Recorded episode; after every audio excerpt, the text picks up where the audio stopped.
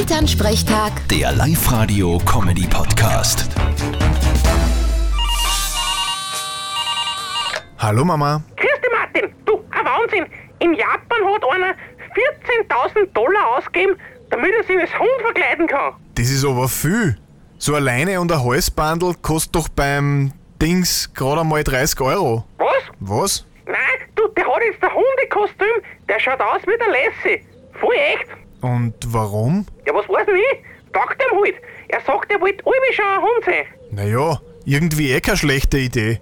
Weil wenn du den ganzen Tag faul umeinander liegst und nur zum Fressen aufstehst, ist der Herrl voll zufrieden mit dir. Ja, aber Böden sollte er schon auch, wenn Einbrecher kommen. Böen kann ich auch.